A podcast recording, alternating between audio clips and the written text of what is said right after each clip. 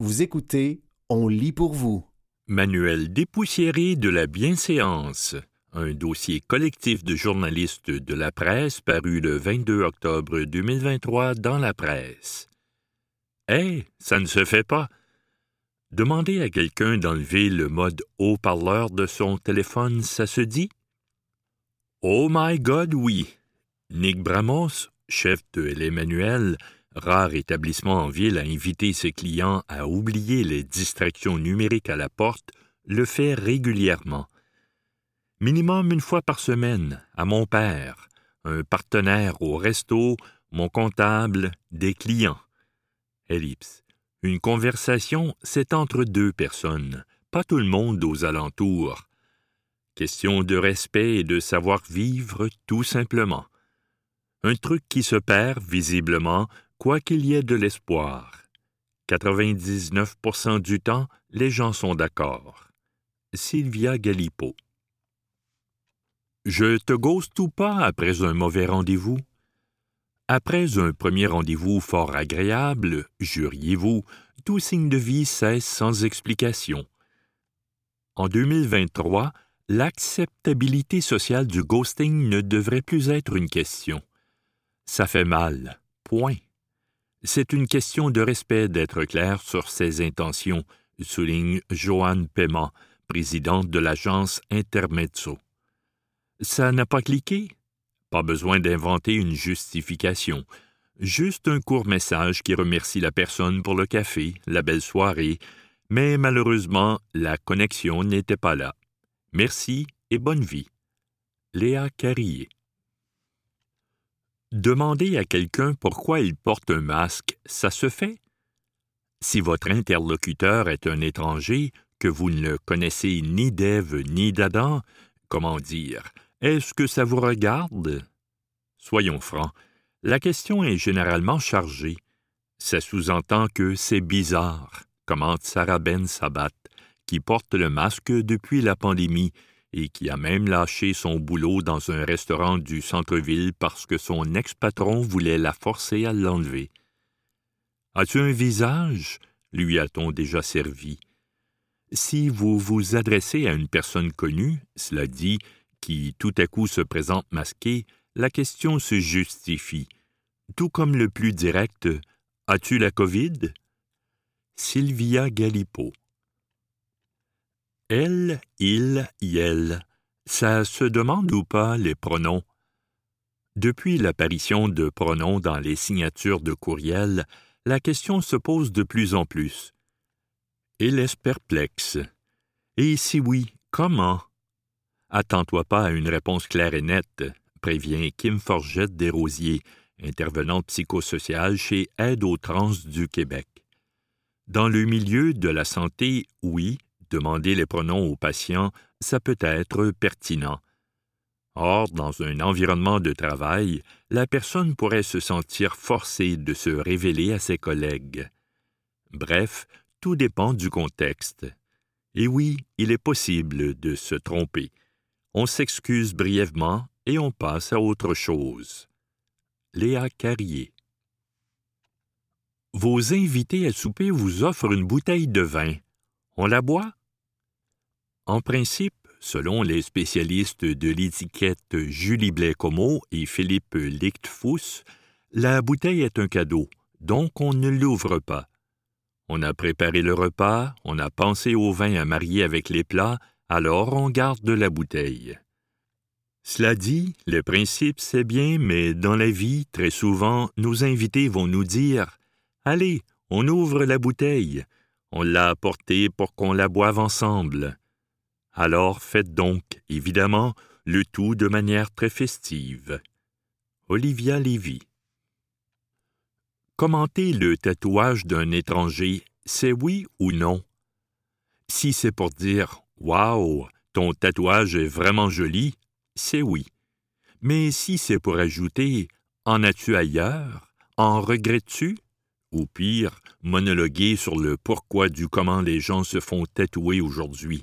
Fait vécu. Alors là, non, tranche Vanessa Gascon, une manucuriste, nail artist et professeur de yoga au tatouage multiple. Sylvia Galipo. On croise la même personne à l'arrêt d'autobus tous les matins. Doit-on la saluer? Oui, saluons cette personne. Pourquoi pas? Le fait de regarder l'autre et d'avoir cette reconnaissance, de dire bonjour, de lui sourire, c'est important, estime Julie Blais-Comeau. On peut aussi faire un signe de la tête, car c'est avoir un égard envers l'autre, tout simplement.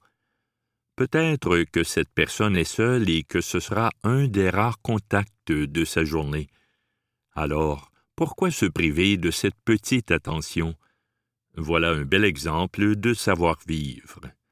Olivia Lévy. Vapoter à l'intérieur sans demander la permission, c'est grave? La vapeur aux cerises de votre vapoteuse risque de chatouiller les narines de votre voisin table? Demandez-lui la permission de vapoter, c'est le minimum. Car ce n'est pas sans risque pour la santé. Si la fumée secondaire des cigarettes est plus nocive, celle issue du vapotage contient tout de même des particules dangereuses, comme des métaux lourds. Irritation des poumons, tout. L'exposition aux cigarettes électroniques peut aussi être incommodante, en particulier chez les personnes souffrant de maladies respiratoires ou les jeunes enfants, soutient le docteur Nicolas Chady, pédiatre spécialisé en médecine de l'adolescence et toxicomanie. Léa Carrier.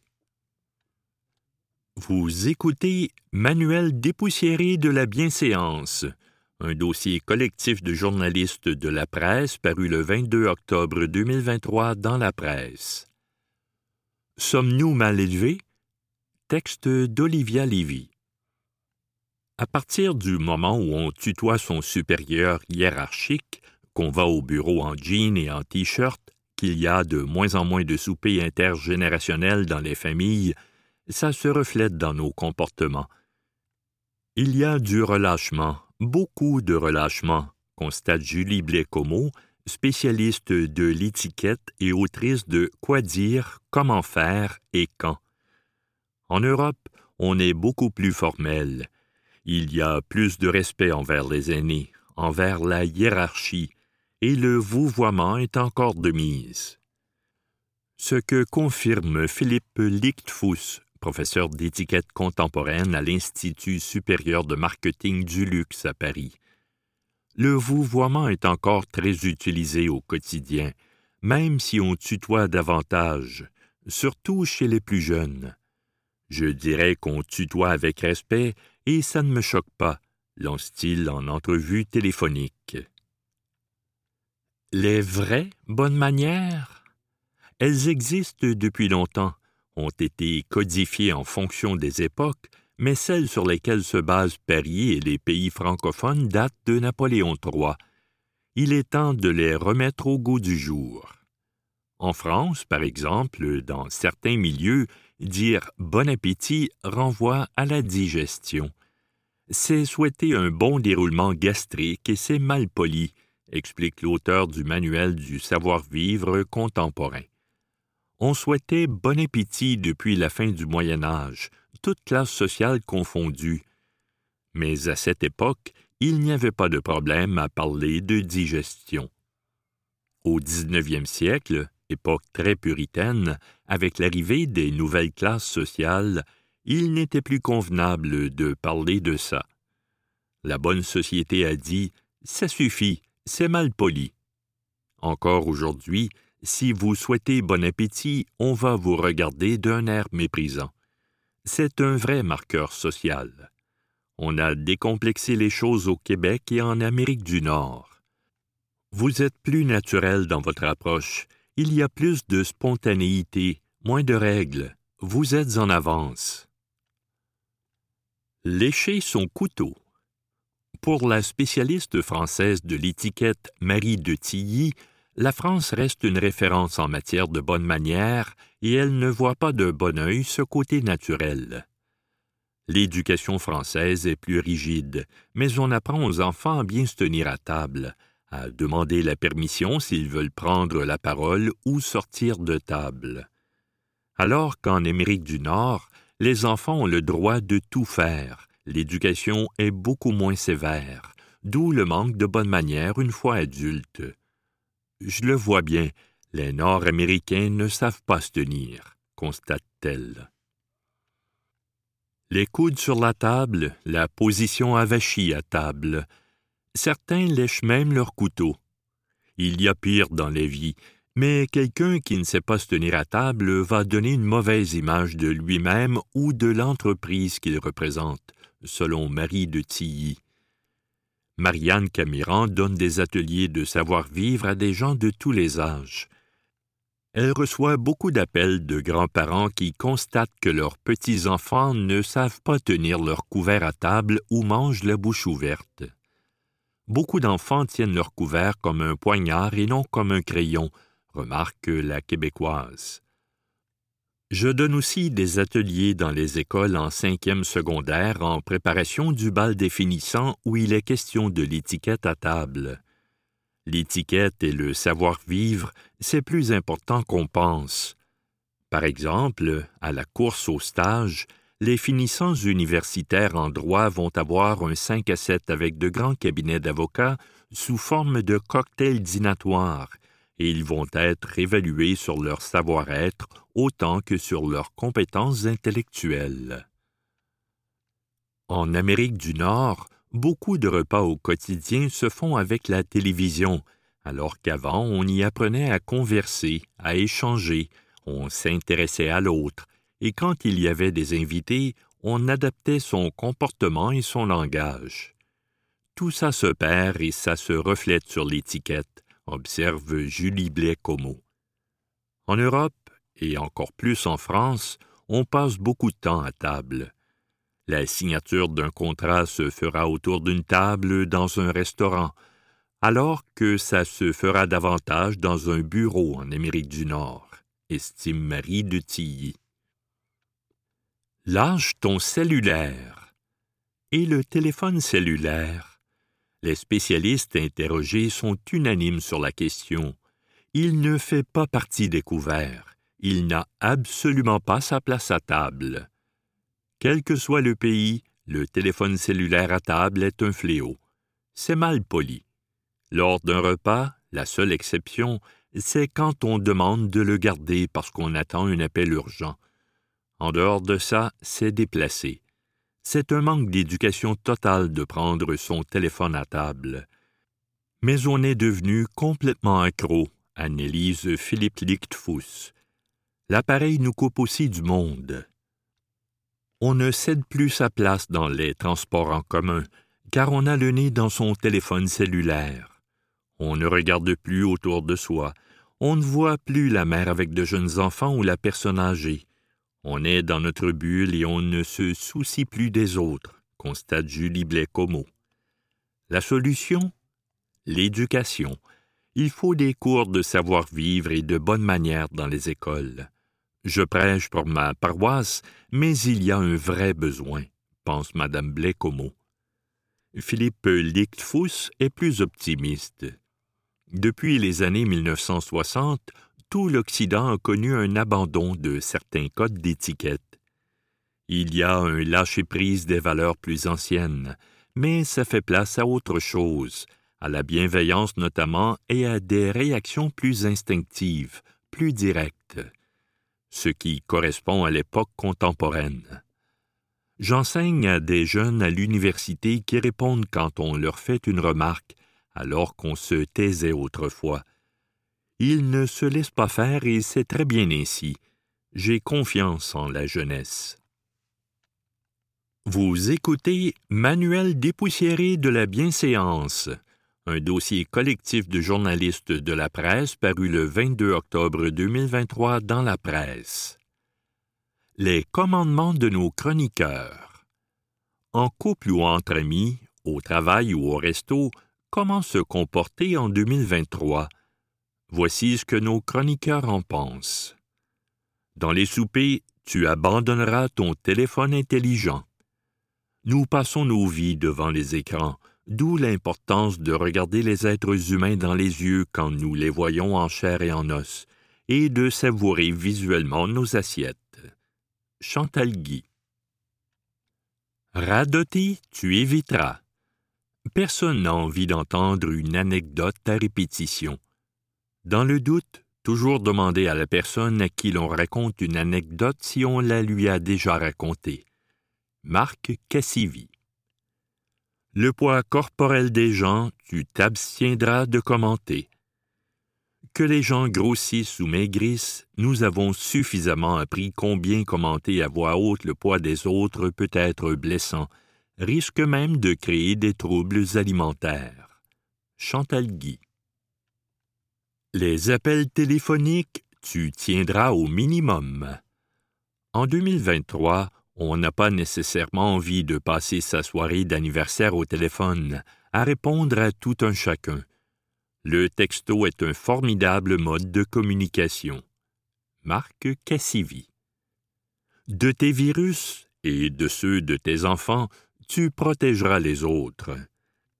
S'il y a une chose sur laquelle la pandémie nous a éduqués, c'est bien l'efficacité de la distanciation. En cas de gastro ou de grippe, on s'abstient d'aller dans des fêtes contaminées des dizaines de gens. Chantal Guy. L'appétit des autres, tu ne commenteras pas. Vous trouvez la portion d'autrui trop garnie, trop petite, outrageusement grano ou pas assez keto? Gardez ça pour vous dans tous les cas. Personne n'aime manger en se sentant inadéquat. Rose-Aimée Automne, Témorin. Dans les réponses à tes courriels, tu te forceras. Répondre simplement par oui ou non à un message de plusieurs phrases, c'est l'équivalent d'avoir l'air bête. Pas besoin d'écrire un roman, mais utiliser des formules de politesse et même des émojis pour rendre le tout sympathique, c'est le minimum. Chantal Guy. Tu éviteras de demander à deux papagais lequel des deux est le donneur. De plus en plus de couples d'hommes gays ont des enfants grâce à la procréation assistée. La tentation est grande de savoir qui dans le couple a offert sa semence. Contentez-vous de comparer en silence la couleur des yeux du bébé avec les deux pères. Mario Girard dire ton amour à ceux que tu aimes, tu ne te gêneras pas. Parce que tout le monde a besoin d'amour et que la vie est trop courte pour avoir des regrets. Chantal Guy. Sur les ruptures, tu resteras quoi? On ne dit jamais le fond de sa pensée à un ami à propos d'un ou d'une ex au moment de leur rupture. J'ai toujours trouvé qu'il n'était pas vraiment ton genre le malaise quand ils finissent par se réconcilier. Marc Cassivi. Tu tourneras ta langue sept fois avant de demander à une copine lesbienne As-tu déjà essayé avec un homme? En demandant cela, vous risquez gros. L'ami lesbienne pourrait vous retourner comme une crêpe en vous disant Et toi, t'as déjà essayé avec un petit chauve à lunettes de l'Abitibi Mario Girard. D'une invitation à une fête, tu ne parleras point. On ne parle pas avec enthousiasme d'une fête à laquelle on a été convié devant un groupe d'amis ou de collègues, à moins d'être absolument convaincu que tout le monde a été invité au parti. Marc Cassivi. Ta tablette dans un concert, tu t'abstiendras d'utiliser. Oui, les souvenirs sont importants et peut-être que votre frère a vraiment hâte de voir la piètre captation que vous ferez de cette grande performance. Mais une tablette, c'est large, plus large que la tête du spectateur moyen, située juste derrière vous. Rose Aimée Automne, Témorin. Dans une discussion entre amis, tu mettras de côté ce commentaire. Ça fait cool aujourd'hui d'être LGBTQ. On parle davantage de la réalité des LGBTQ, parce que nous avons collectivement évolué. Et cela grâce à la patience des gays, lesbiennes et trans qui répondent chaque jour aux questions indiscrètes des curieux. Mario Girard. À tes invités comment s'habiller, tu leur diras. Plus personne ne sait quoi porter et c'est gênant d'être celle qui, de manière involontaire, détonne du lot avec ses joggings ou sa robe de bal. Lorsque vous organisez un événement, précisez à vos amis ce que vous attendez d'eux sur le plan vestimentaire. Rose Aimée Automne, T. Morin. Flattez ton chien, tu laisseras les étrangers faire, s'il vous plaît. Il ne mord pas et vous n'êtes pas pressé. Faites plaisir aux passantes dont le regard s'illumine lorsqu'elles croisent votre toutou. Les chiens sont des êtres précieux dont les humains sont indignes. La zoothérapie que confère votre animal de compagnie devrait donc être offerte au plus grand nombre. Rose aimée automne, Morin. À l'hôpital, tu feras preuve de discrétion. On ne dit pas à un chroniqueur qu'on l'a reconnu, alors qu'il n'est vêtu que d'une chemise d'hôpital en coton fin et qu'il s'apprête à subir une vasectomie ou une coloscopie. Ça peut créer un malaise, d'après ce qu'on me raconte. Marc Cassivi. Quelques secondes de réflexion tu prendras avant de dire Vous, les gays, vous êtes drôles et créatifs, vous avez du goût et un incroyable sens de la fête.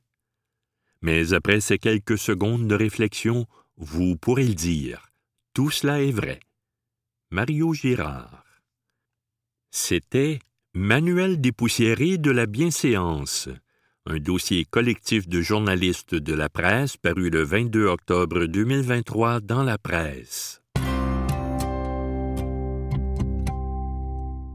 Cinq cols bleus autour d'un trou. Un texte de Maxime Penneau-Jobin paru le 21 décembre 2023 dans la presse. L'affrontement entre le gouvernement et les employés de l'État permet à toutes sortes de clichés de revenir à la surface du débat public. Les syndicats contrôlent tout, l'administration publique est nécessairement inefficace, on ajoute des couches de bureaucratie sans jamais en enlever, etc.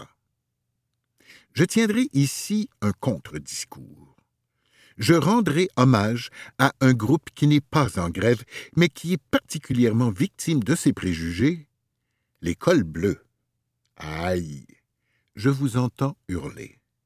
Vous allez me raconter la fois où vous avez vu cinq cols bleus autour d'un trou qui en regardait un sixième travailler. Laissez-moi plutôt vous raconter d'autres histoires. Les camions des bleus. Le camion d'une équipe des travaux publics, c'est en quelque sorte un royaume. Les Bleus y passent une bonne partie de leur journée et l'organisation interne du camion relève traditionnellement de l'équipe qui l'utilise. Il y a quelques années, le service des travaux publics de la ville de Gatineau a entrepris une réorganisation complète du parc de camions. Chez les patrons comme chez les employés, les sceptiques étaient nombreux quant à la capacité de changer des habitudes bien ancrées. L'exercice s'était rendu nécessaire, notamment parce que le travail des bleus se complexifie. Les outils changent, les pièces à remplacer ne sont plus les mêmes, certaines spécialités exigent maintenant des ordinateurs portatifs et le camion doit s'y adapter. Plusieurs personnes pensaient même qu'il fallait passer à des modèles de camions plus gros. Disons-le aussi, certains royaumes avaient besoin d'un grand ménage. Pourquoi transporter plusieurs pièces similaires ou encore trois ou quatre clés à molette de la même taille quand une seule fait l'affaire? Finalement, le manque d'uniformité de l'organisation des camions nuisait à la productivité. Quelqu'un qui changeait de camion avait du mal à s'y retrouver. Il était temps de revoir tout cela. Le syndicat a été associé à l'exercice dès le début et les employés ont participé à chaque étape de la démarche. Les sceptiques ont été confondus. Réflexion sur les nouveaux besoins, sur les équipements devant absolument être dans le camion, sur ceux qui pouvaient rester dans les ateliers, sur l'organisation physique de l'ensemble, tout a été fait en équipe. Les soudeurs et les électriciens ont refait eux-mêmes toute la structure intérieure du camion, les tables de travail, les panneaux muraux, revu toutes les installations électriques, etc. Presque tout a été fait maison. Résultat, les camions ont été modernisés. Ils ont la même taille qu'avant. Ils contiennent maintenant juste l'équipement nécessaire, ils sont moins lourds, consomment moins d'essence et, parce que les espaces sont uniformes d'un camion à l'autre, le travail y est plus efficace. Toutefois, la retombée principale du projet a été la fierté. Des hommes et des femmes qui, auparavant, partaient à la seconde où leur quart de travail se terminait, choisissaient maintenant de rester un peu plus longtemps pour tout replacer avant de partir, histoire de démarrer la journée du lendemain dans un camion impeccable. Le personnel a fait le même exercice avec les ateliers municipaux. Après la réorganisation, nous avions vendu de vieux équipements, réduit nos stocks, recyclé du métal, gagné de l'espace et, encore une fois, généré de la fierté. L'école bleue aime le travail bien fait des inventeurs. L'école bleue se transforme aussi parfois en inventeur. Durant les inondations de 2017, ils ont inventé une méthode pour remplir plusieurs sacs de sable à la fois en utilisant des cônes oranges comme entonnoir. Cette année, à la toute dernière minute, ils ont pu remplacer une valve électrique sur un véhicule d'incendie par une valve manuelle de leur invention, permettant ainsi à un spectacle extérieur d'avoir lieu en toute sécurité. Une petite dernière. Les plaques, couvercles, d'égout sont très lourdes. Elles peuvent peser plus de 50 kg. Leur manipulation est difficile et peut facilement occasionner des blessures. Avec l'appui de leur patron, deux contremaîtres et un mécanicien soudeur de Gatineau ont inventé un système magnétique de levage assisté. Le mécanisme permet de retirer et de replacer les couvercles d'égout à l'aide d'un treuil électrique sans avoir à déplacer le camion. Le recours à la force physique a été éliminé. L'invention a été faite complètement à l'interne, l'appareil a été certifié par une ferme d'ingénierie indépendante et la technologie a été offerte gratuitement aux autres villes. Et l'école bleue autour d'un trou? Si vous voyez des scènes comme celle-là, prenez une photo, notez l'heure et le lieu et envoyez tout cela à l'élu de votre quartier. S'il y a quelque chose à corriger, la ville le fera, car les équipes municipales aime le travail bien fait.